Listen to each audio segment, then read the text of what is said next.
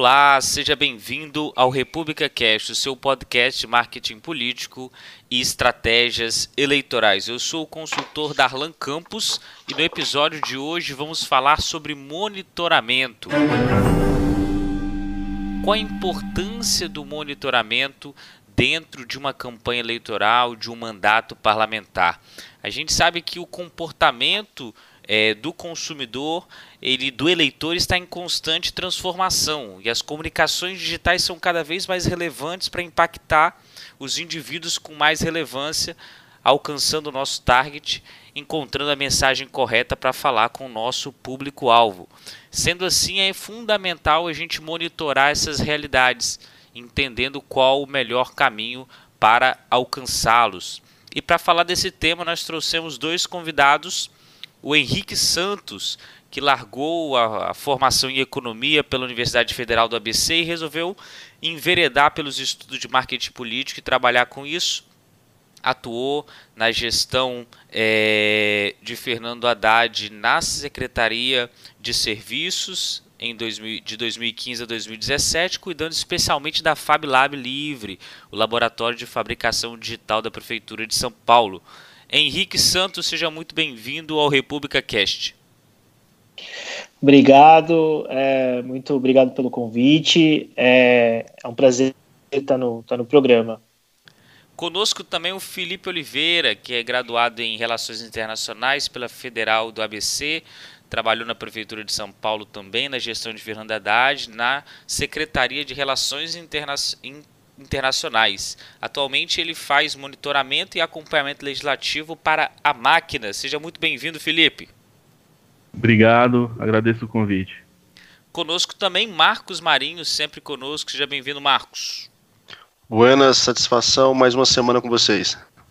Bacana. Para a gente começar então, Henrique, vamos falar primeiro sobre o que é monitoramento. Vamos conceituar isso para o nosso público que é, escuta falar sobre monitoramento, mas às vezes não tem o entendimento do que é isso. Então vamos primeiro conceituar o que seria monitoramento no ambiente digital.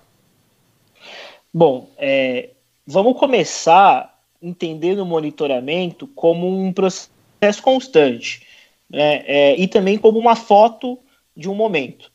Por quê? Porque é, as pessoas têm um pouco de, de. criam uma confusão de que monitoramento é como se você fosse um, uma panóptica Foucaultiana, e que você tem noção de tudo e sabe tudo que está ocorrendo. Não é assim. Por quê? Porque uh, as redes sociais têm os seus é, códigos, seus algoritmos, e eles definem o que, que a gente consegue ver e o que a gente não consegue ver, correto? É, a partir disso, portanto, monitoramento é você é, a, de, analisar determinados públicos-alvo, determinados espaços da, da rede e a partir dessa análise, buscar uh, quais são os temas mais discutidos, uh, as palavras mais utilizadas, o tipo de tom de voz, o tipo de sentimento que determinada pauta tem no seu público-alvo. É, portanto, o monitoramento é basicamente parte de uma estratégia do que vai te ajudar a levar a sua mensagem. Acho que isso é o mais importante. Bacana. Felipe, complementando aí a conceituação do Henrique, vamos tentar definir para o nosso ouvinte monitoramento. O que seria o monitoramento? Olha, né, a parte com que eu trabalho é, de uma forma um pouco mais constante, ela vai mais de encontro com a parte política desse monitoramento. Então, assim, o, o, o guideline que eu tenho toda semana é de parte com que eu fico, eu sou responsável, é de pegar o que está acontecendo é, no ambiente político nacional, especialmente nas duas casas legislativas, e tentar traduzir isso para a internet. Pegar os temas que estão que estão em alta, né, a, a o, o que está ocorrendo no Congresso, por exemplo. Essa semana nós é, temos o tema mais importante, da, talvez, do semestre, que é a votação da reforma da Previdência. Então a, a ideia é pegar é, essa votação e tentar traduzir de, da forma, a forma como isso está sendo interpretado nas redes através as nossas ferramentas, né? Então a gente pega é, o, as postagens que estão rendendo mais, é, o que está sendo falado, qual o sentimento do público em relação a isso, e tenta passar para os clientes para que eles possam definir uma estratégia de comunicação baseada no posicionamento deles. Bacana. Marinho, monitoramento como mais uma ferramenta que vai dar é, feedbacks, insights para tomadas de decisões estratégicas é, para nós consultores em marketing político. É, com certeza. A gente sempre tenta buscar algumas bússolas para poder balizar as nossas estratégias, poder apontar os melhores caminhos em momentos de, de muita ebulição né, de possibilidades, de muita uh, de uma dinâmica muito acelerada, como são os processos eleitorais. Então, eu penso que ter condição de monitorar o que as redes nos apresentam sobre os nossos candidatos, sobre os nossos assessorados, obviamente vai ajudar é, na preparação de um material mais assertivo, até mesmo na proteção dos nossos assessorados em relação a alguns possíveis ataques e algumas estratégias de é, é, é deterioração de imagem, que a gente sabe que acontecem e como estão acontecendo aí a olhos vistos, né, para quem está acompanhando a política nacional. Então, é, eu acredito muito nessa possibilidade de você se precaver, e a melhor forma de se precaver é sempre analisando o ambiente. Né? As ferramentas de monitoramento, na minha leitura, é, são bastante úteis para esse tipo de, de ponderação e análise. Ô Henrique, é, olhando um pouco para esse histórico, por exemplo, do Facebook, a gente percebe que durante, durante algum tempo foi vendido uma facilidade em termos de monitoramento e com a abertura de APIs para o Facebook era muito mais fácil fazer isso. Então, ferramentas aí consagradas no cenário, elas vendiam esse tipo de serviço é, com muita facilidade. Entretanto, o Facebook travou algumas APIs e isso diminuiu o alcance desse processo. Como que você vê o impacto disso na qualidade do monitoramento realizado? Bom, é, essa questão do Facebook ela é interessante na realidade pelo seguinte: uh, analisar o que as pessoas estão falando no Facebook é, é tão importante quanto nas outras redes sociais. Porém, Uh, essa mudança que o Facebook vem passando nos últimos anos, principalmente pelos problemas que eles enfrentaram com Cambridge Analytics e as eleições nos Estados Unidos e no Brexit, é, geraram um fenômeno interessante para a rede, porque o Facebook ele começou a se preocupar muito mais em ser uma rede comercial do que ser um feed de notícias. É, é, e isso também fez com que, pelo menos para a gente aqui no Brasil, o, o, os olhos se voltassem um pouco mais para o Twitter, porque pauta opinião pública, e também principalmente para o WhatsApp, é, por tudo que o WhatsApp foi protagonista nas eleições ano passado. Agora sim, é, dificuldades técnicas, toda rede social coloca você para fazer monitoramento, porque eles têm modelos de negócios, é, o Facebook, no caso, tem acionistas, né, não sei se o Twitter tem, se eu não me engano, não, então, essas ferramentas estão sempre, essas redes sociais estão sempre em transformação, de modo que o seu desenvolvedor tem que sempre buscar é, ir mudando o seu código ali, o seu, o seu código Python de raspagem, alguma linguagem que ele utilize, para poder sempre estar tá fazendo a extração correta dos dados, né? principalmente é, dentro do que a API permite. Agora, eu não vejo isso como um problema, assim, sendo muito sincero para o Brasil, porque como eu falei, uh, para o Brasil é mais importante o que é falado na rede no, no Twitter e também no WhatsApp. Sim. Ô Felipe, como que a gente, é, nesse monitoramento, ele acaba ajudando na tomada de decisão? Mas você tem um calor e, uma, e um sentimento, um tom presente nas redes que é sempre muito difícil de ser é, depois descritivamente separado. Como que vocês fazem lá na fábrica esse processo é, de separação é, das mensagens a partir do tema que vocês estão monitorando? Existe uma pressão é, fortemente identificada nas redes que é, é exercida por, pelas diferentes militâncias, né? Então, com o monitoramento, é, a, a, gente tem a tarefa até de avaliar com, com uma segurança um pouco maior se essas crises elas são é, frutos mesmo de de pressões de, de, grupos ou a de robôs, né? Que é uma, uma questão que está muito presente hoje em dia. Então, então nós, nós utilizamos principalmente a, a, identificação de termos, né? Através desses termos, a gente consegue produzir linhas editoriais para os mandatos, eles utilizar essas palavras-chave para conseguir se aproximar do público que eles querem atingir. O Henrique, é, o, os robôs tiveram, têm tido um papel importante em diversos momentos. Nas eleições de 2018 não foi diferente.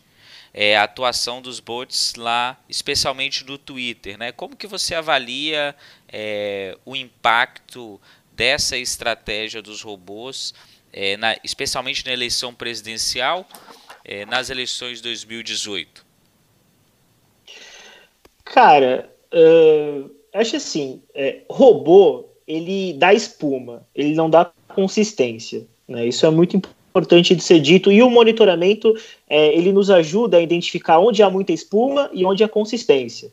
É, o impacto, particularmente do meu, do meu, do meu ponto de vista, para as eleições ano passado, é, foi um impacto assim que ainda está difícil de ser mensurado, no sentido de, por exemplo, ah, os robôs influenciaram de, dessa forma nas eleições, tantos por cento nas eleições. Eu acho que isso é muito difícil de ser, de ser mensurado. Agora, eu acho que o principal, é, principal característica dos robôs nas eleições ano passado, no meu modo de ver, foi de determinar é, quais eram os termos ou quais eram os slogans, quais eram os motes políticos que o campo, principalmente do, do Bolsonaro, né, que se elegeu e utilizou muito essa estratégia, utilizou. Então, é, você conseguia ligar, é, por exemplo, é, Lula roubou, Lula ladrão, é, ou em outro sentido, é, legalizem, legalizem o porte de arma, expandam o porte de armas, é, no sentido de que os robôs ao repetir essas coisas, já deixava muito claro quais eram as pautas desse campo político. É, eu acho que essa é a questão que para mim é mais, mais específica. Agora, eu vou te dar um exemplo lá de fora, que foi que é bastante interessante e que aqui no Brasil a gente não viu ainda ser utilizado. É, o Macron, utilizando de, de robôs, ele pegou algumas hashtags utilizadas pela oposição, pelos adversários políticos, e passou a falar sobre os pontos do plano de governo dele, utilizando as hashtags que estavam utilizando para atacá-lo. Por quê? Porque as pessoas entravam nas hashtags para saber o que estava sendo dito sobre, sobre elas, e dentro estava, na realidade, as, as pautas do Macron. Isso já é, inclusive, um case de como tentar quebrar tuitaços, digamos assim, da, da, da oposição. Bacana. Marinho, de alguma forma a gente percebeu em 2018 um impacto é, e uma atuação muito forte dos Boots, especialmente na campanha presidencial. Sim, eu percebo que, como bem colocado agora, há vários meios de você utilizar né, é, um ferramental de web para tumultuar o processo, vamos dizer assim. Uh, às vezes as pessoas pensam que a, ideia é sempre disseminar alguma mensagem para que essa mensagem viralize e tal, mas há muita ação também de você simplesmente conturbar o cenário para que nenhuma mensagem efetiva chegue, né? Você às vezes é, usar de uma pancada de robôs aí simplesmente para tumultuar os canais de comunicação para que as mensagens efetivas não alcancem também a audiência quando você não tem o que dizer. E aí você começa a perceber que, de fato, o que, eu, o que me fez é, é, mais é, preocupar aí na, na, eleição passada, principalmente, é que muitas vezes a gente comenta sobre o que está na, na, na, mídia pública, né, nessas mídias que são acessos mais abertos, como o Facebook, o próprio Twitter, o Instagram, menos, mas também é, é pode ser utilizado.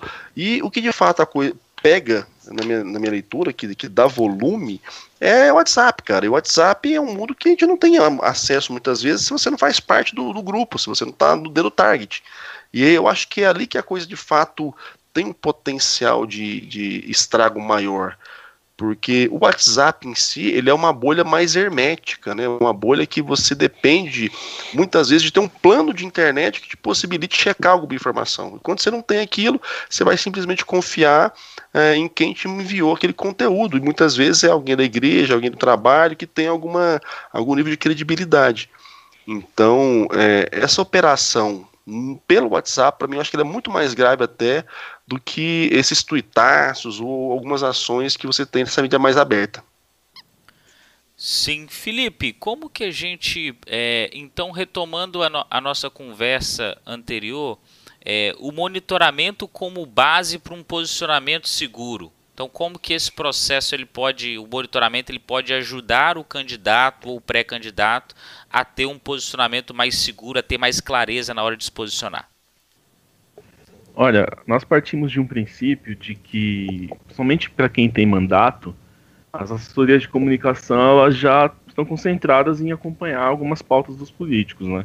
E o político também já tem uh, um, uma série de, de ações ali que ele cuida no dia a dia.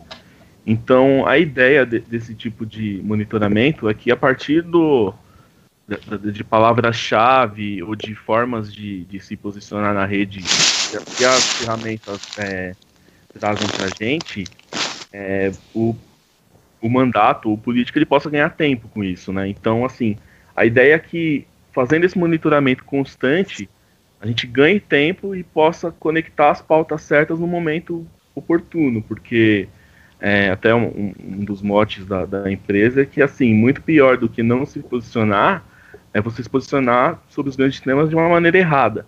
Então, o que a gente consegue a partir dessas ferramentas é extrair a forma que o discurso está sendo colocado nas redes e fazer essa adaptação conforme o, o, a, o direcionamento, posicionamento ideológico do mandato do candidato.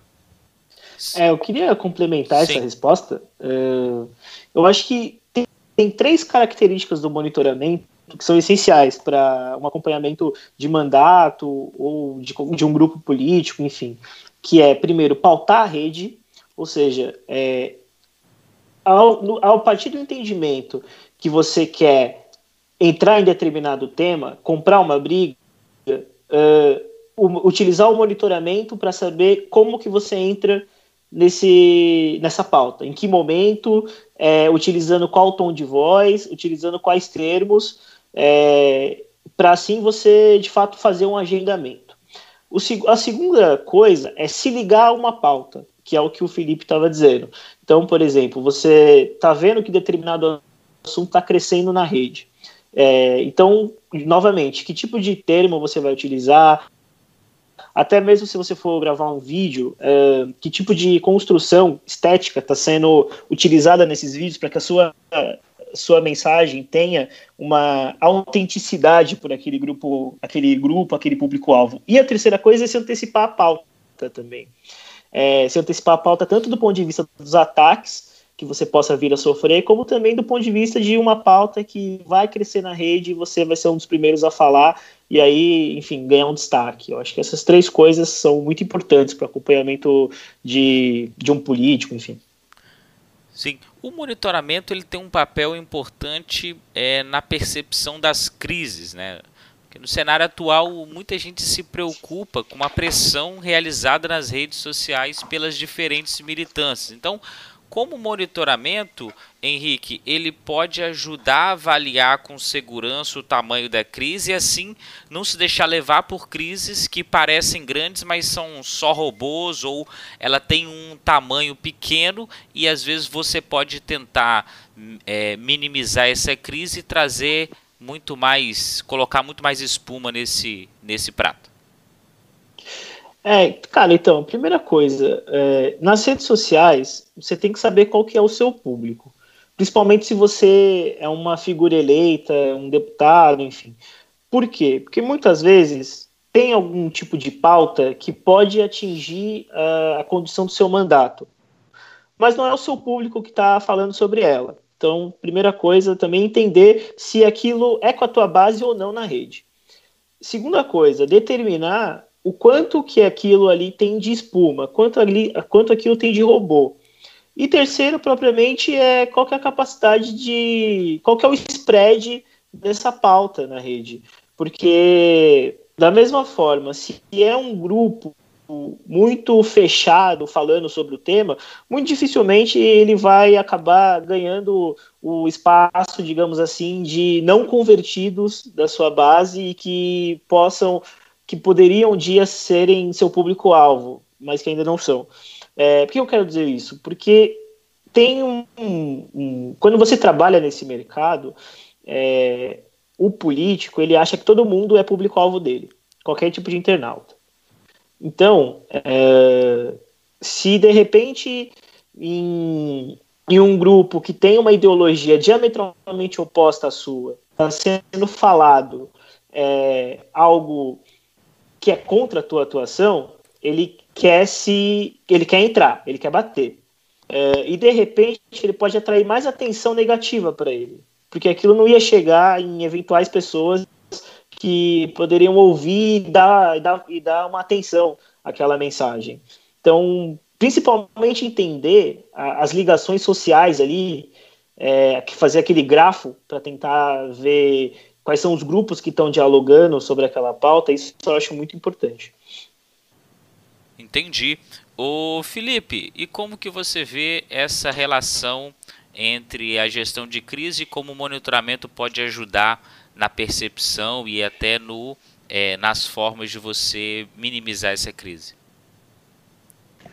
Olha, a parte mais importante do meu modo de ver é que você pode acompanhar essas coisas em tempo real, né? Então, a partir disso, é, fica muito mais fácil de se pensar em estratégias para minimizar os, os riscos e as crises mesmo, né? Sim. Parametrizar, Marinho, é importante, né? A gente costuma dizer que é, uma, a, a, experiência do próprio mandato ou da campanha, ela diz muito na perspectiva desse monitoramento. Né? Se você teve uma crise e nessa crise teve é, X é, retweets de uma determinada notícia, quando você teve aquela crise, num segundo momento é, você consegue criar um parâmetro em termos de volume, seja de hashtag ou seja de, de retweet, de comentários a respeito daquele tema, pode ser um parâmetro importante para você avaliar o alcance e até a velocidade na qual está reverberando determinado tema nas redes. Né? Cara, então, é, eu acho que é bacana a sua fala, porque ela demonstra com clareza de que esse tipo de trabalho é um trabalho perene, né?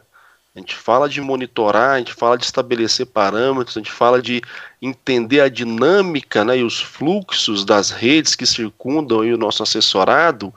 É, então é importante que as pessoas percebam que a gente está falando de um trabalho perene, que quanto mais você fizer ele com tempo, né, quanto maior for o seu campo de observação, mais duradouro for, mais você conseguir de fato entender esses fluxos, essas dinâmicas do seu público-alvo, mais efetiva vai ser a sua comunicação e mais efetivas vão ser as suas ações de ataque ou defesa quando são necessárias. E aí isso vale de recado para o pessoal que está pensando aí em 2020 e sequer está entendendo como é que a coisa está orbitando ao seu redor. Né? Aquela galerinha que vai pensar em monitoramento, vai pensar em comunicação só no ano que vem, perto da eleição. Aí minha gente fica complicado, né? Porque em momentos eleitorais, todo o cenário ele se transforma. E aí você não vai ter de fato como fazer uma série histórica para entender é, é, até mesmo esses parâmetros que o Darwin colocou. Então você deixando para fazer em cima da hora, eu acredito que a sua capacidade de se preparar e de se planejar também para operar nesse contexto é cada vez mais limitada, chegando ao ponto da ineficiência total. Então, quem está ouvindo esse programa e está pensando em monitoramento, em buscar ferramentas, em entender como é que são esses fluxos comunicacionais, tem que entender que isso vale a pena se você tem uma série interessante para fazer as análises. Se você deixar para começar em cima da hora, não vai fazer muita diferença. Importante um desafio que nós temos, Henrique, é a formação dos analistas. Né? Muitas vezes é, o ambiente político ele exige algumas peculiaridades e a gente tem um desafio já tive a oportunidade de trabalhar com times é, de analistas que tinham um pouco faro político. Então, sempre percebi que aliar o domínio da ferramenta com a capacidade analítica do ponto de vista político é fundamental para esse trabalho de análise. Então, como que você vê essa perspectiva da formação dos analistas? A gente tem muitos jornalistas, social media que gostaria de ir para essa área de, de análise de dados, de performance, é, se adentrar um pouquinho nesse universo. O que, que você indica para essa galera em termos de formação aí? Cara, é, acho que a tua fala ela vai assim no, no que a gente mais gosta de falar quando a gente está ou fazendo prospecção comercial ou dando palestra. É, o mais importante para a equipe é ter faro político, é ter o um entendimento do que está sendo discutido. Porque não adianta você ter a melhor ferramenta na tua mão, a ferramenta que te entrega em tempo real, multiplataforma, que pega não sei quanto tempo para trás de tweet, de informação, se você não sabe, é, primeiro, o que fazer com aquilo, claro. E segundo, é, se você também não sabe o que, que, o que, que você quer ver. Qual que, qual que é o termo, qual que é a jogada por detrás. Porque o que a gente vê hoje são profissionais muito ligados à, à produção de conteúdo e, e que misturam, muitas vezes, o operacional e o estratégico. No seguinte sentido, tem uma dificuldade em construir uma estratégia porque está trabalhando ao mesmo tempo, porque está operando ao mesmo tempo. Claro, se você está utilizando sua atenção para fazer uma atividade, você vai fazer outra ao mesmo tempo, é, não, não é todo mundo que consegue fazer as duas coisas muito bem feitas. Eu acho que a primeira, o mais importante, é, aprenda a programar. É, se você não gostar de programar, então, aprenda a analisar dado e contrate alguém que programe para extrair esses dados. É, principalmente pelo seguinte: dá para você fazer monitoramento sem comprar ferramentas caras. A única coisa é que você vai precisar ter na sua mão o mínimo de conhecimento em Python, em algum tipo de linguagem, que para construir essas linhas de código que vão puxar essas informações das redes sociais. Né? Então, programar e saber analisar dado é, é o mais importante para mim nessa, nesse início de, de, caminhada. E a outra coisa também é pensar politicamente. É, nunca, nunca deixar de lado a análise política, porque a análise política é determinante para o teu relatório. Porque se você não tiver é, entendendo a dinâmica política que está inserida na rede, é, muito provavelmente você vai estar tá dando um monte de dados e explicando eles de forma errada. Sim. Felipe, pensando um pouquinho em, em canais, é, vamos dar algumas sugestões de. É, e depois eu quero ouvir o Henrique também sobre aonde, aonde as pré-campanhas aonde os mandatos parlamentares eles podem buscar dados que embasem as suas análises, as suas tomadas de estratégia no ambiente digital. A gente sabe que é, hoje a maioria dos mandatos utilizam as redes sociais mais conhecidas e elas entregam algum tipo de dados é, que permitem a análise. Entretanto, muitas vezes eles não são utilizados ou não se tem a percepção do quanto ali é possível tirar insights. Então, a gente podia citar para o nosso ouvinte alguns espaços interessantes para eles buscarem insights e analisarem os ambientes de rede é, que eles utilizam. Felipe? Eu, eu, eu acho que eu posso começar falando sobre Pode. isso. Inclusive, porque eu estava dando uma olhada essa semana. Sendo bem sincero. Só se eu puder começar. Pode, com a vontade. Claro, beleza. Então, é, primeiro, tem. Vou, vou, começar pelo mais técnico, tá? É, primeiro, você pode conseguir bibliotecas de extração de dados pelo GitHub, que é o github.com, GitHub. Uh, e ali, se você procurar por Twitter API, você consegue é, alguns programinhas prontos de extração de dados do Twitter. Essa é a primeira coisa. É, a segunda coisa, se você quiser dados públicos para tirar insights políticos, aí eu acho que não tem muito segredo. É, você pode utilizar, por exemplo, o site do Congresso para analisar uh, quais são os, os projetos de lei que vão ser discutidos durante a semana. E a partir disso, você pode olhar na rede é, o que está sendo falado ou sobre o tema ou so, propriamente sobre o projeto de lei. Isso é uma coisa, inclusive, que nós fazemos. Segunda coisa, você pode olhar, por exemplo, o site do, do IBGE e tentar entender, dentro do, das pesquisas do censo, de confiança, etc., é, aonde geograficamente ou de perfil possa surgir um interesse sobre aquele tema que você está falando. E aí é propriamente pesquisa científica mesmo, método de pesquisa analítica. É, não sei se eu respondi a tua pergunta. Sim. Bacana. E tem também um, um, um site muito legal que é o FSB, é uma agência de publicidade, eles têm um ranking é, das redes sociais mais influentes do Congresso. É, eles não abrem o indicador, mas essa, esse ranking ele é muito famoso para os deputados. Já conversei com muitos deputados que acompanham esse ranking. E eles elencam as, o, quais são os deputados mais influentes na rede. E tem muito deputado que quer se comparar. Aí é uma questão de ego mesmo. Uh, mas é interessante olhar esse ranking até pelo seguinte: primeiro, se você faz um trabalho com um deputado, um senador, enfim, mostrar que ele está crescendo na rede. É, isso, o ranking vai te, vai te auxiliar nisso. E a segunda coisa é também é, olhar esses caras mais bem ranqueados e ver o que, que eles estão fazendo para ter um bom ranqueamento. Qual é o segredo deles? É, é FSB é agência, vocês podem procurar por FSB Ranking. Eu geralmente busco assim direto no Google. Não sei se vocês conhecem, inclusive.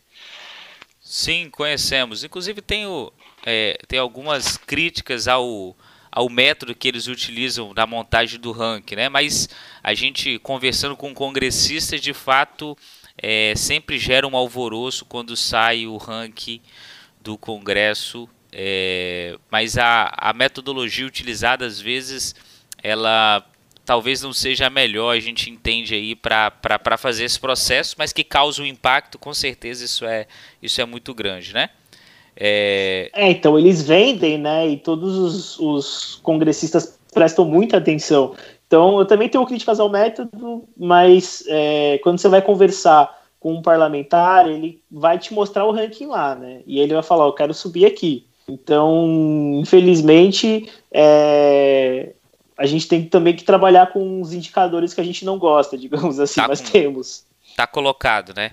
Seja gostemos ou não, é um, é um dado que está colocado. Felipe, tem alguma Exatamente. sugestão? Não, é só para complementar mesmo. Eu acho que é até pelo, pelo próprio perfil do, do, do Congresso que foi eleito na última eleição é sempre importante estar tá de olho no que está acontecendo nas casas legislativas, porque é, tá pautando muito as redes o que acontece por lá, né? Até por esse perfil mesmo de, de congressistas, digamos assim, superstars, tudo que acontece em comissões ou, ou em plenário mesmo tem, tem tido uma repercussão muito grande nas redes sociais. É, eu, eu, inclusive queria comentar isso, que esse é um fenômeno novo da rede, tá? É, o que está sendo discutido no Congresso, eh, os nossos monitoramentos estão mostrando que, de fato, eles estão pautando a rede semana a semana. Então, por exemplo, se você acompanha eh, os temas das comissões, você vai ver que eles estão sendo eh, discutidos quando eles entram em pauta na comissão, também nas redes sociais. Muitas vezes não com a minuciosidade que a gente imagina que deveria ter pela, pela seriedade do tema, mas que muito provavelmente esses deputados estão utilizando as suas redes para impulsionar a, atuação ou a pauta na comissão. É, é, então, por exemplo, se você prestar atenção, Uh, vamos pegar uma, uma pauta que não seja muito genérica, porque senão é, é muito fácil de, de explicar. É, vamos pegar, por exemplo, o PL do, do agrotóxico, que foi um PL discutido em uh, 2017, se eu não me engano, durante o governo Temer, é, e quando o PL entrou em discussão na comissão, ele, ele começou a ser discutido no Twitter, principalmente. Então as pessoas começaram a se posicionar contra e a favor do PL do agrotóxico. Para quem não, não lembra, o PL do agrotóxico era um PL que ia mudar um pouco a forma que você regulamentava os agrotóxicos e é, a consequência prática daquilo ia que, seria que haveriam muito mais agrotóxicos no mercado do que antes. Então, os movimentos organizados ali na rede, principalmente pró meio ambiente, se organizaram para discutir o PL durante aquela semana. E a consequência prática daquilo é que o PL foi arquivado. Né? É, então, assim, as redes sociais elas estão começando a entrar em sinergia com a atuação do Congresso. No meu modo de ver, ainda é uma coisa nova, mas é, muito provavelmente isso deve se intensificar, até pelo perfil do Congresso, como o Felipe levantou. Bacana. Eu tenho uma, uma observação a fazer, porque assim, eu acho que há uma, uma, uma distância, pelo menos na minha leitura, entre é, reverberação né, de algum tipo de imagem é, política e do que está acontecendo no Congresso, um, um de fato poder de, de pressão ali dentro do Congresso. E aí eu, eu tenho um pouco de, de ressalvas nessa situação dessa bancada da selfie que está ocupando boa parte das cadeiras do, do, do, plenário, porque eu vejo que há muita gente ali que não vai passar do que são, youtubers que estão lá para ganhar like. E vão ser massa de manobra de um lado ou de outro mais cedo ou mais tarde, porque em nível de poder político, de influência, de atuação política dentro do Congresso, não vão ter porque não estão construindo isso. Estão lá simplesmente para veicular alguma coisa que está acontecendo através das suas lentes ali na, na ação política do, do, do plenário. Uh, eu acho que isso é interessante porque traz o assunto uh, para várias pautas aí de redes de comunicação, de redes sociais e assim por diante. Isso vai dando uma espécie de, de panóptico em relação ao Congresso em si. Mas em nível de pressão e atuação, acho que é pouco provável que isso altere os rumos ainda da política nacional. Eu acho muito mais que você hoje consegue é, é, ter mais olhos ali dentro, e olhos com várias lentes, e lentes das mais diferentes umas das outras. Agora, a, a parte mesmo da ação política que ocorre ali dentro continua sendo como sempre foi, na minha leitura.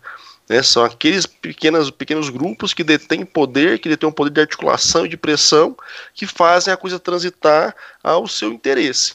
É óbvio que tendo agora a condição de monitorar o calor das redes, sabendo que esse calor pode depois ocupar ruas e ganhar espaço, principalmente quando os meios de, eh, de comunicação tradicional dão aso a isso, os caras sentem a temperatura e ah, não vale a pena mexer nisso agora, vou mexer nisso depois, mas que de fato vai chegar ao ponto de é, é, influenciar diretamente, acho pouco provável, pelo menos por um bom tempo ainda. É, não, eu não discordo disso, não. É, o, que eu, o que eu acho que é importante comentar nisso é basicamente e principalmente é o seguinte: é o fato de que uh, essa bancada da selfie está levando a pauta do Congresso para as redes sociais. E aí o que eu acho que é um fenômeno novo e que a gente não sabendo o que vem pela frente uhum. é, na realidade, uh, a qualidade do nosso debate sobre o tema, o quanto a gente sabe sobre aquele tema, qual se a gente está acompanhando aquele tema em tempo real ou não. Eu ainda acho difícil que a pressão, digamos assim, que a pressão do tuitaço se torne um projeto de lei. Eu acho que isso nós estamos muito distante, também talvez nem seja desejável, pelo que a gente anda uhum. vendo na, na, democracia nos últimos anos. Mas é, é um, me parece que essa bancada da selfie ela utiliza é, as redes para aumentar sua voz lá dentro, para gritar mais alto. É, eu tenho essa impressão, principalmente, por exemplo, é, no Senado, a questão da, da CPI da Lava Jato, vamos usar esse exemplo, porque esse exemplo ele é muito claro. É, a questão da, da, CPI, da CPI do Judiciário, se eu não me engano, né, da Lava Jato, CPI do, do Judiciário, que é o, um, inclusive um movimento da bancada da Selfie, que está forçando os, os senadores abrir essa CPI para discutir os abusos do, do Supremo Tribunal Federal. É, esse é um tipo de atuação que, ao meu ver, tende a crescer cada vez mais, assim. É, eu penso, eu, eu, concordo com você no seguinte ponto. Uh, a gente já tem uma geração, e aí, enquanto professor, eu fico muito confortável em falar isso, porque é ruim, mas é uma realidade. A gente já tem uma geração bem consolidada de leitores de lead, né, de pessoas que conseguem ter uma opinião formada sobre qualquer assunto lendo só um lead de uma matéria jornalística que viu na banca ao passar de ônibus. É, e pegando essa perspectiva, analisando esse fato de que ah, tem um grupo lá no Congresso que fica é, é, veiculando fragmentos que existem a partir da sua própria ótica e os seus próprios interesses, e isso vai começar a influenciar a maneira como a, o restante da sociedade, ou a parte da sociedade que tem acesso a essa comunicação, é, a como ela vai enxergar o processo político, eu tenho medo pra caramba, velho. Eu acho que está cada vez pior. Porque ao, ao invés de você cada vez mais trazer as pessoas para dentro do debate político e ampliar os olhares sobre todas as variáveis que estão implicadas em cada uma das ações políticas, você começa a cristalizar certezas a partir de olhares muito próprios, muito particulares. E isso, para mim, contribui é, é, com a deterioração do processo político como um todo. E aí você começa a perceber que uh, há vários grupos hoje que se consolidam justamente porque reverberam um discurso cada vez mais agressivo, cada vez mais ensandecido e sem nenhum pé na política. Justamente por quê? Porque buscam ali as suas informações, se é que pode chamar isso de informação, né? mas buscam consolidar a sua percepção a partir de olhares muito particularizados de pessoas que estão dentro do Congresso hoje e têm eh, pouco ou nenhum conhecimento de fato do que é a atuação política, mas têm mandato e estão lá para fazer a bagunça que acham que tem que fazer em prol dos seus likes ou dos seus memes ou de sabe o que for. Então, eu tenho bastante receio do que pode se tornar o debate político nessa perspectiva de deslegitimação da, do, dos institutos e dos órgãos é, mais tradicionais que tem que prestar conta sobre o tipo de conteúdo que veicula e essa adoção dessa prática de você consumir tweet de nego maluco que tem um mandato e fica vociferando no Congresso, tentando dizer que tem poder ou pressão, que dá esse poder e essa pressão para os seus seguidores. Eu acho isso muito assustador até. Não, eu também não, eu não discordo disso, não. Eu, eu acho que todo mundo aqui é de uma geração que tinha esperança de que a internet pudesse democratizar o debate político. Eu, pelo menos, quando comecei a estudar a internet política, fiz pesquisa sobre inclusão é, digital e participação política na rede, é, acreditava que a internet pudesse ser um, uma ferramenta para aprofundar a democracia na, na sociedade. É, o, que eu, o que eu acho é que as redes sociais, elas, por elas serem códigos, elas dificultaram o processo.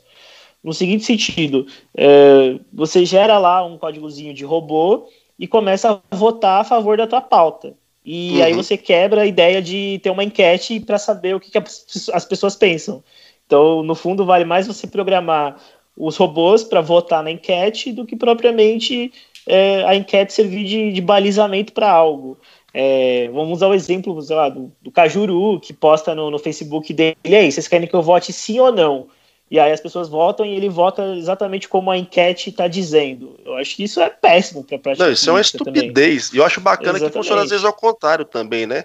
O Zé Medeiros, esse tempo agora, foi fazer umas enquetes também, tentando pagar de foda em relação ao, ao Glenn Greenwald lá na, na fala dele, e o pessoal detonou as enquetes dele, ele deu, saiu tudo ao contrário do que ele esperava que ele ia conseguir.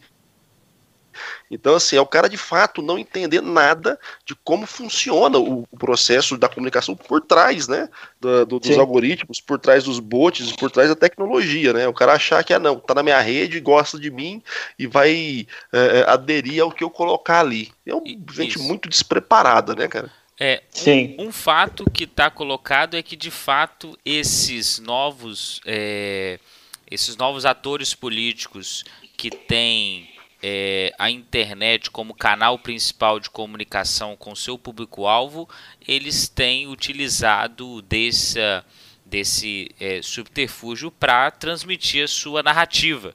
E a tendência é que isso se aprofunde cada vez mais, especialmente agora nas eleições municipais, que eu queria entrar nesse tema.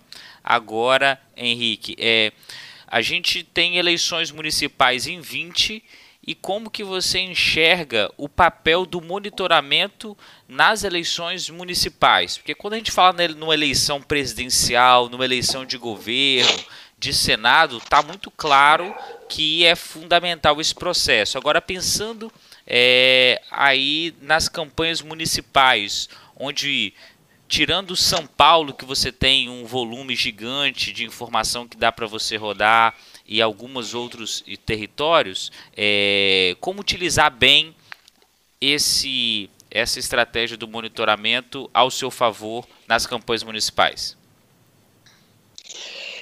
Cara, a primeira coisa é, primeiro, para você disputar uma eleição e se apoiar nas redes sociais, você precisa ter uma imagem construída. Não adianta você chegar lá faltando dois, três meses para o páreo e achar que você vai ativar suas redes sociais, as pessoas vão te conhecer e vão te, te, te referenciar. É, se você quer disputar a eleição ano que vem, você já deveria estar na internet pelo menos um ano antes, pelo menos. Isso para a gente não falar de dois, três anos antes, ter uma atuação nas redes, principalmente quando se trata de eleições municipais, porque a eleição municipal tem também o fator que é o fator de uh, de bairro. Você, quando é um vereador, você tem uma atuação em bairro, você tem uma atuação até mesmo em ruas. É, e mostrar para as pessoas esse trabalho é, demanda tempo para construir uma autoridade.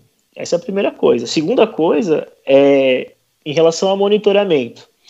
É, para a disputa municipal, o que eu acho que vai ser muito importante é a disputa geográfica e o monitoramento é capaz de te dar o que que determinado distrito da cidade está reclamando ou está pedindo ou está elogiando. É, vou dar um exemplo. Se você mora, eu sou de São Paulo, né? se você mora aqui em Itaquera, em Itaquera, o BS de Itaquera tá tá ruim, tá faltando médico, tá faltando leito, tá faltando medicamento, as pessoas de Itaquera devem estar tá comentando sobre isso na rede. Então, para você falar de saúde em Itaquera, é importante que você vá lá e descubra qual é o problema da UBS. O monitoramento pode te dar isso. A outra coisa que o monitoramento pode te dar, ele pode antecipar os ataques que você vai sofrer, é, principalmente em eleições municipais, onde é, chega a ser, sei lá, às vezes o cara do açougue e o cara da farmácia são candidatos e um está falando mal do outro. Isso não é, é incomum. E tem como você, monitorando, também pegar esse tipo de dinâmica. Bacana. Felipe, como que você acha que é, nas eleições municipais a gente pode. É, as campanhas podem se valer do monitoramento? É, só, só voltando um pouco em relação à forma como é construída a imagem nas redes sociais, é, talvez essa questão da, da bancada da selfie, ela, eles realmente não, não tenham vindo para ficar enquanto parlamentares, mas a forma de ação, você pode ver ela sendo apropriada por políticos considerados tradicionais, né? Que veem nisso uma forma até de construir essa imagem que, que talvez falte para eles na rede social, mas que tenham dentro da, da, da Casa Legislativa como forma de poder real. E nesse sentido, o monitoramento ele pode ser muito importante para quem pretende disputar as eleições, porque é a forma mais, talvez, que economize mais recurso e tempo para você compreender como a sua imagem está sendo vista em determinado local e por grupos sociais ou, ou em grupos profissionais e coisas do tipo que podem ser o seu, o seu alvo enquanto candidato. É, eu, queria, eu queria reforçar essa questão geográfica, até pelo seguinte: a gente tem um trabalho é, aqui na capital de São Paulo que, que é muito legal, principalmente com categorias. Para quem não está acompanhando o debate da cidade de São Paulo, é, a cidade de São Paulo teve uma greve de servidores públicos por causa da reforma da Previdência Municipal e teve também uma greve de servidores do SAMU é, devido às condições de uso das ambulâncias e também porque o prefeito fez umas modificações na, na forma que o SAMU operava na cidade e meio que piorou o trabalho deles. Então, é, é possível você se comunicar com, com a cidade dialogando com essa categoria, por exemplo, é, que é um pouco difícil de fazer a nível nacional, é, a, embora dê para fazer, mas na cidade é mais fácil. Então, você pode, por exemplo, dialogar com a pauta da saúde, é, dialogando com essas demandas do SAMU, por exemplo. Você pode dialogar com servidores municipais, que em algumas cidades é muito importante, é um, campo, um grupo de eleitores muito importante, é, é, vendo o que, que eles estão falando na rede, mas principalmente geográfico, porque se você vai disputar prefeito, você consegue, é, com monitoramento de bairros, de onde as pessoas moram, saber o que, que, quais são os problemas na, onde elas moram. Se é um buraco na rua, se ali é um trânsito, uma ponte, um posto de saúde, uma escola, e falar com aquelas pessoas sobre exatamente o problema delas. É, eu acho que isso é uma ferramenta muito poderosa para a campanha política. Eu acho que os, os, políticos ainda não se deram conta de que eles conseguem falar com, com a dona Maria que o posto de saúde que a dona Maria pega remédio vai ter remédio, mas ele pode falar exatamente o nome do posto. Uma, uma coisa de aproximação com o eleitor que ainda não foi testada no meu modo de ver e que é possível. Bacana. Marinho, de, de qualquer forma, campanhas municipais. É, não se faz campanha sem dados, é fundamental monitorar para tomada de decisão. Com certeza, você não faz campanha sem informação. Né? E só tem condição de estar informado quem se prepara, quem vai a campo. E esse ir a campo, hoje, você tendo o ferramental web que pode te transportar para esse campo, que o negócio de falar virtual, né? Mas esse campo campo assíncrono e sem fronteiras que a tecnologia proporciona, facilita demais, né, cara? Porque antigamente você tava. É, você tinha muito mais dificuldade até para quem ia ser candidato em cidades menores, candidato com pouco recurso, de fazer pesquisa. Né, que era o meio mais tradicional aí para balizar a campanha, para orientar a ação de campanha. Os caras pagavam estudos de pesquisa e tudo mais. Hoje em dia, eu obviamente não descarto é, a, a, realização de pesquisas bem feitas, bem elaboradas, tanto quantitativas quanto qualitativas, e quem está nos ouvindo agora e tem condição de bancar, banque as suas pesquisas, mas para quem não tinha esse acesso, agora pela web ele tem condição de buscar algum tipo e algum nível de informação. Se não busca, é porque de fato está completamente despreparado para a empreitada que vai encarar, né?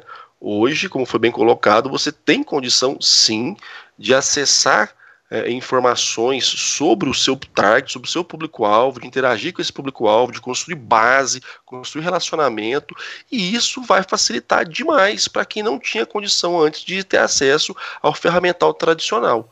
E aí vamos, vamos pensar, ah, então quer dizer que hoje é, tá, a coisa deu uma igualada? Não, não deu. Na minha leitura não deu, porque quem tinha condição de pagar o ferramental tradicional vai continuar pagando e também vai usar o ferramental da web. Então esse cara vai estar sempre em vantagem. Agora, quem não tinha nenhuma arma, pelo menos uma arminha tem. Apesar de que, se não souber usar, vai adiantar nada também, né? Porque a gente vê muito aí nessa época pré-eleitoral, uma galera se armando com várias ferramentas, com várias, é, vários softwares e tal, e não sabe usar o negócio, bicho. E, e não sabe, e às vezes quando sabe operar, não sabe fazer a leitura, é, plotando isso no contexto. Ou seja, é, por mais ferramentas que a gente tenha hoje e que facilitem muito do trabalho do, do, do planejamento da campanha, ainda é muito necessário o conhecimento, a técnica, o aprendizado, uh, esse trabalho de, de, de, médio e longo prazo para entender de fato aquilo que você está operando, porque senão vai ter pouca efetividade. Pensando especificamente, especificamente na questão das campanhas, eu acho que hoje com essa tendência até das campanhas ficarem cada vez mais curtas, é claro que o, a, a ferramenta de monitoramento ela jamais vai substituir a, a presença física do candidato ali, a agenda o corpo a corpo. Só que ela dá muito mais é, recursos e, e informações para que o cara chegue lá na, no, no, no, local onde ele vai falar, onde ele vai se apresentar para as pessoas de fato, com informações mais relevantes daqui, do, do que ele está fazendo lá, né? E isso eu acho que é uma forma até mais interessante de se aproximar com o eleitor. Uhum. O Henrique, para a gente encaminhar um pouco os nossos finalmente, vamos trazer algumas, alguns cases aí internacionais é, de atuação de monitoramento. É, o Brexit, a campanha do Trump também teve uma atuação nesse sentido. Fala um pouquinho para os nossos ouvintes sobre é, a utilização disso fora do Brasil, que está muito mais desenvolvido. A gente ainda está engateando nesse processo. Né? É, bom, o Brexit, é, eles tiveram uma atuação muito. Primeiro, eles foram muito perspicazes em utilizar a pesquisa de opinião para saber por que, que as pessoas não estavam votando, indo às urnas no, indo às urnas no, no Reino Unido, né? É, e eu acho que isso foi um, um, catalisador importante da estratégia deles, porque eles puderam construir conteúdo em cima de um monitoramento offline, digamos assim, de uma pesquisa de opinião é, que, enfim, motivou as pessoas a irem, a irem às urnas. É, agora, acho que o principal é nos Estados Unidos, ali onde a coisa está pegando muito. É, primeiro, Trump monitorou as redes para saber em que sentido uh, a militância da Hillary estava é, ativando, digamos assim, os seus pontos negativos. Então, e ele, inclusive, é, levava a Hillary a falar exatamente o que ele queria que ela falasse sobre ele. É, isso é interessante porque, porque ele conseguiu direcionar o, a estratégia do concorrente, né, da, da Hillary, para um, um, um, léxico, para um, um, espaço da, da, disputa onde não ia afetar o eleitorado que ele queria atingir. É, eu acho que isso é, é foi a grande sacada dele na rede, porque ele, ele literalmente fechou a Hillary numa caixa e colocou os, eleito os eleitores que ele gostaria de atingir a ouvir só o que fazia sentido para eles por parte do Trump. Mais recentemente, eu também gostaria de citar o caso da Alexandria Ocasio-Cortez, porque eu acho que ela me parece ser o case de campanha digital ou de figura de autoridade de rede, é, primeiro mais novo, mas também o mais interessante para a gente, porque está tendo a capacidade de levar o centro do debate político para ela e com um discurso radical. É, e essa atuação ela ainda é muito nova, mas eu acho que é o, o, a liderança política que a gente mais tem que dar uma olhada, assim, mais prestar atenção. É, porque eu acho que ela está usando as redes sociais aí de um modo que ninguém ainda utilizou. É, eu acho que é isso. Bacana, muito bom. É, chegando um pouco nos nossos finalmente aqui, a gente sempre faz um quiz com os nossos participantes. Então eu vou fazer algumas perguntas para vocês e vocês nos respondem de bate pronto, pode ser? Beleza. Felipe, queria te ouvir primeiro um político que você admira. Eu vou trazer uma figura histórica aqui, o JK. É, Por quê? No, no, meu modo de, no meu modo de entender, ele abriu as portas para a modernidade capitalista no Brasil, né? É, com, com, com o seu, seu plano de 50 anos em 5, e apesar da, das críticas que, que se tem a uma suposta herança, é, selou bases para um desenvolvimento industrial no país. Henrique, um político que você admira? Cara, é, para mim o, o principal político do Brasil é o Lula. É, e eu o admiro por diversos motivos, mas também vamos tratar aqui do nosso tema, porque ele colocou a discussão do marketing político no Brasil para dentro do debate. E o Lula é marketing político puro, do jeito que ele fala, que ele se veste, as redes sociais, as campanhas políticas que ele colocou no país. É, o Lula, para mim, ele é o cara que mais teve a, a capacidade aí, digamos assim, de mobilizar as pessoas que não eram do grupo político dele para dentro da, da turma dele, digamos assim. Bacana. Felipe, uma campanha que te marcou, pode ser que você participou, que você viu de longe, mas que te marcou. Eu vou falar da, da, da campanha que, que eu vivenciei de uma forma distante, mas me marcou muito a campanha de 2014, porque até pelos fatos que ocorreram depois, é, na, na, minha visão, é uma campanha que ela trouxe já esses elementos de polarização que a gente viveu muito em 2018, né?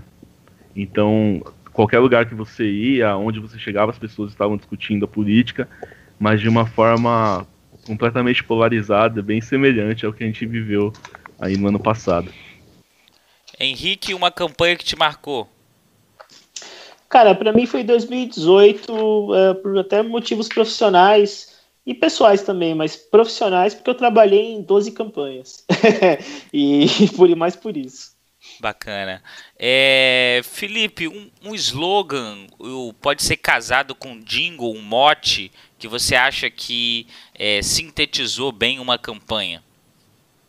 Eu gosto muito do slogan da campanha do Lula de 2002, que é a esperança vai, vai vencer o medo, até pela carga histórica, né, e, é, emocional que teve a eleição dele, pelos fatos ocorridos nas eleições anteriores, que se tinha um pouco de receio. Então esse mote de campanha para mim é, é, bem marcante. Já linka com o jingle. Qual é o jingle? O jingle que eu gosto muito é o jingle do, do Getúlio Vargas, o Bota o retrato do velho, bota no mesmo lugar. Bacana. É, Henrique, um slogan, um mote de campanha pode ser casado com um jingle. Cara, eu posso só falar o jingle, que eu não me ligo muito em claro, slogan, pra ser sincero. Fica à vontade. É, eu queria dar dois jingles, na realidade. O primeiro é um jingle de 2002 do Lula, porque eu acho que é o jingle que eu mais ouvi durante toda a minha vida até hoje, em qualquer lugar que eu vou, que tiver algum ato político e for do campo progressista, tá tocando. Tocou muito na televisão. É, eu ouvi muito em casa, por exemplo. Então, é, me, me marca por causa da minha infância. E um jingle atual, que é em 2018, do Paulo Câmara, a, govern a governador. Porque eu não gosto de publicitário, eu sou de São Paulo, eu não gosto de publicitário do Sudeste para fazer campanha política, cara. Eu acho que não, não dialoga com o Brasil essa ideia de, de trazer a coisa meio modernona para as peças publicitárias políticas.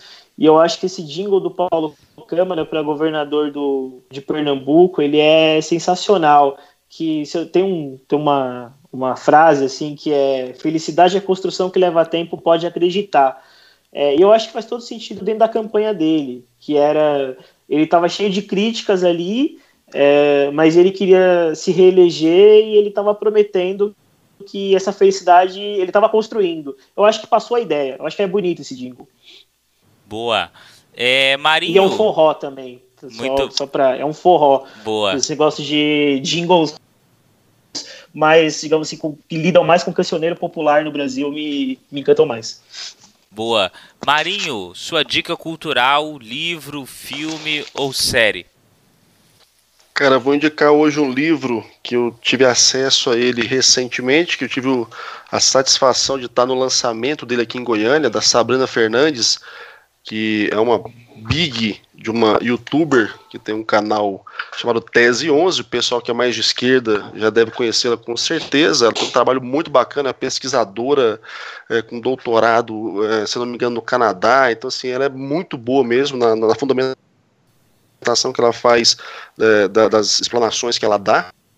Né? E aí é uma questão mesmo pela minha, pelo meu apreço professoral é, pelo livro, porque é uma obra bastante densa e, e que traz de fato um, uma perspectiva interessante sobre as esquerdas do Brasil. Né? O livro se chama Sintomas Mórbidos, a encruzilhada da esquerda brasileira. Então, quem vai operar aí, é, ouviu o, o camarada falando sobre os progressistas, quem vai operar na chave mais progressista, quem vai trabalhar com partidos de esquerda nas eleições do ano que vem, ou quem vai se candidatar por eles, é, é bom que entenda, né?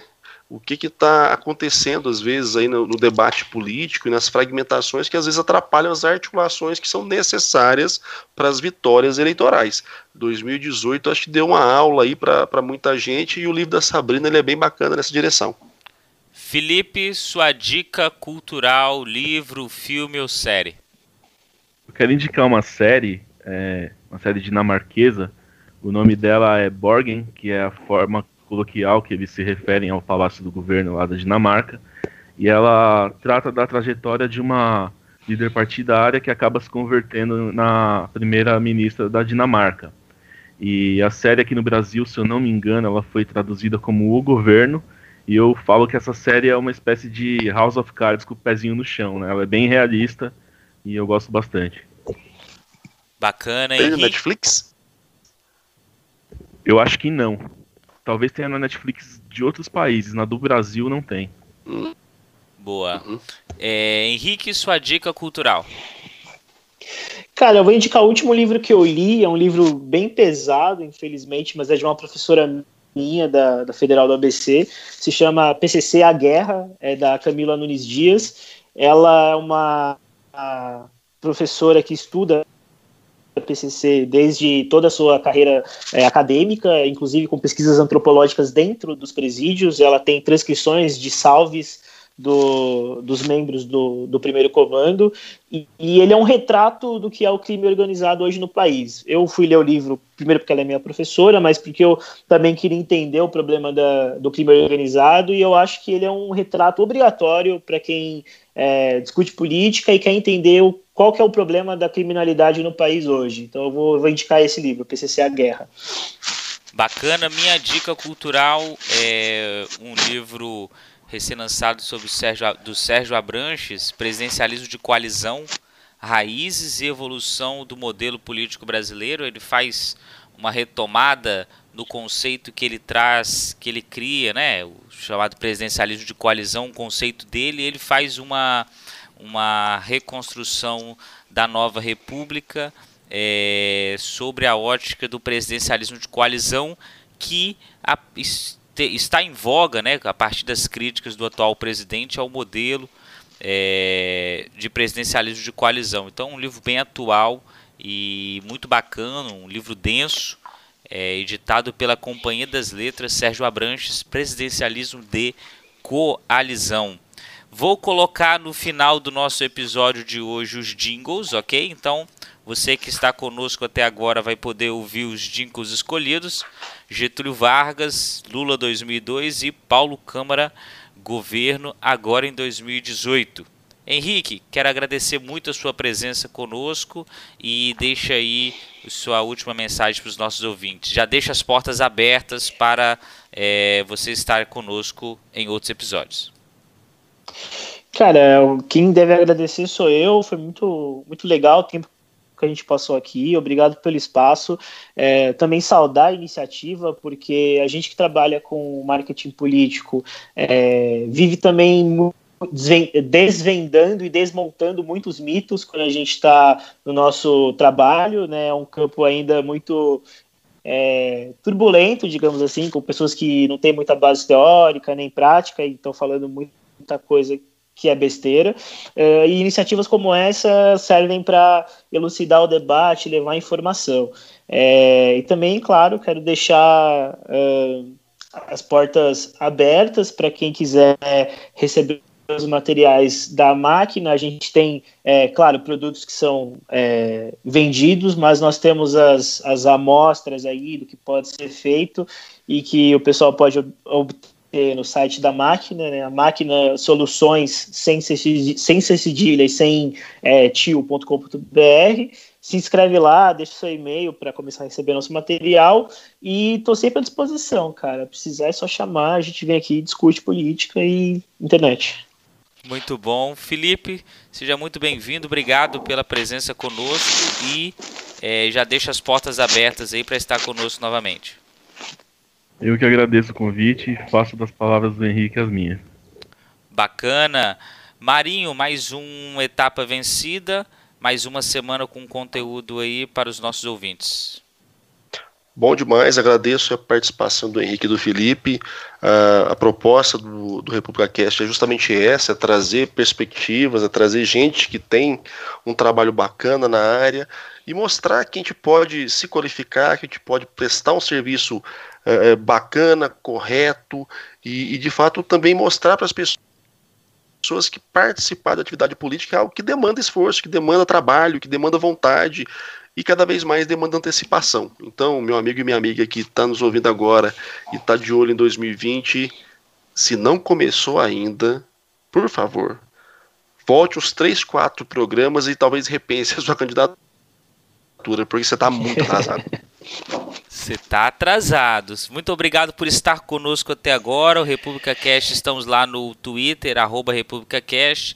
Dúvidas, sugestões e críticas serão muito bem-vindas. República Cash, o seu podcast de marketing político e estratégias eleitorais. Forte abraço, pessoal. Valeu. Valeu. Felicidade é construção que leva tempo, pode acreditar. Mas com trabalho e lealdade a gente chega lá. Com passo firme a gente segue em frente. Tem muita coisa ainda pra conquistar. Eu tô com Paulo e Léo, o cara certo pra continuar cara certo quando é grande o desafio, porque é forte e tem coração. Paulo é esperança, a certeza do caminho da melhor educação. Arraiz foi quem inspirou, Eduardo nele confiou. Lula já abençoou e a gente segue em frente com Paulo governador. Eu quero Paulo pra seguir em frente, eu quero Paulo, ele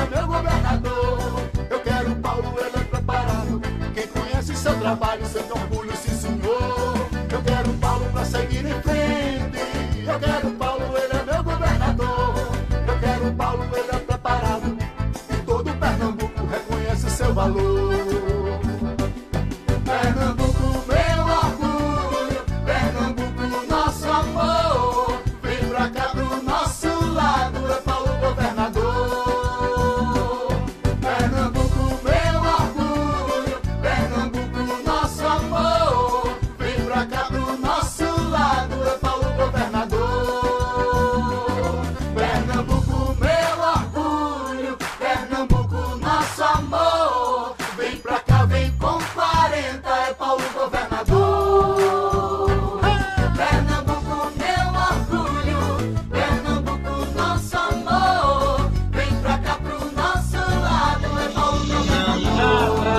Reconhece seu valor.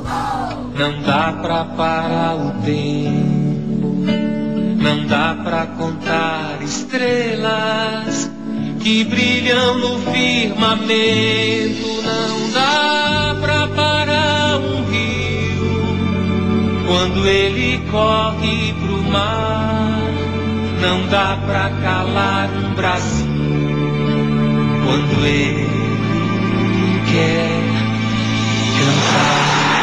Bote essa estrela no peito, não tenha medo ou pudor.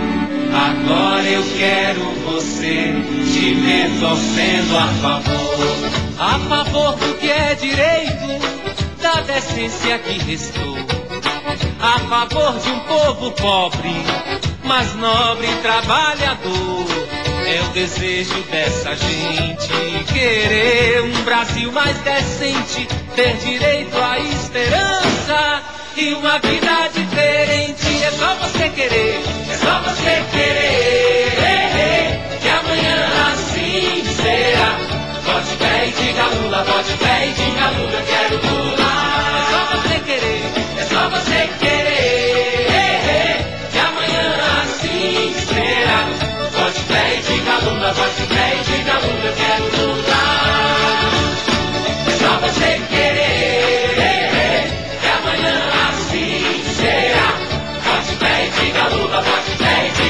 diga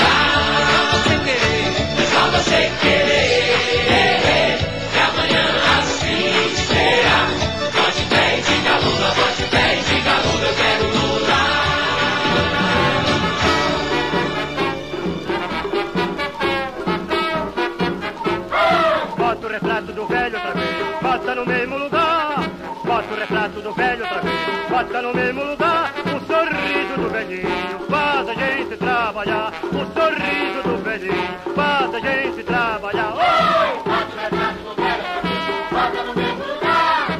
Bota o no mesmo lugar. O sorriso do velhinho faz a gente trabalhar. O sorriso do velhinho faz a gente trabalhar.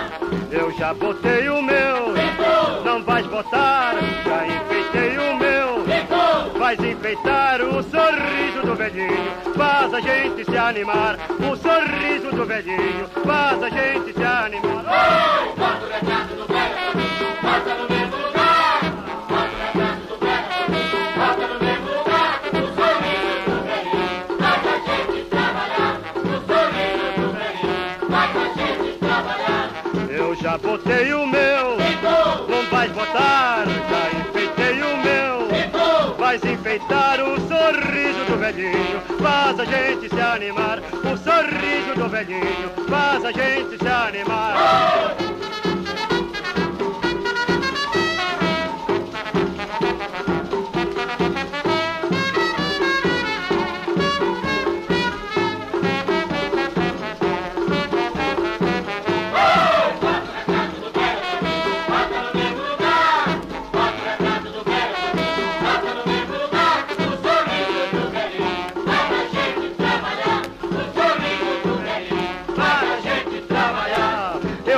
Botei o meu, não vais botar, já enfeitei o meu. Vais enfeitar o sorriso do velhinho, faz a gente se animar. O sorriso do velhinho, faz a gente se animar. Bota o retrato do velho,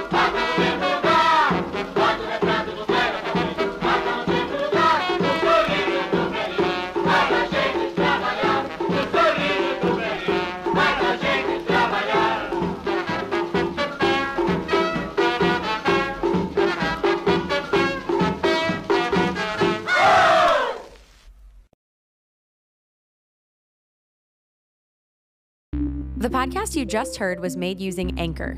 Ever thought about making your own podcast? Anchor makes it really easy for anyone to get started. It's a one stop shop for recording, hosting, and distributing podcasts. Best of all, it's 100% free. Sign up now at anchor.fm slash new. That's anchor.fm slash new to get started.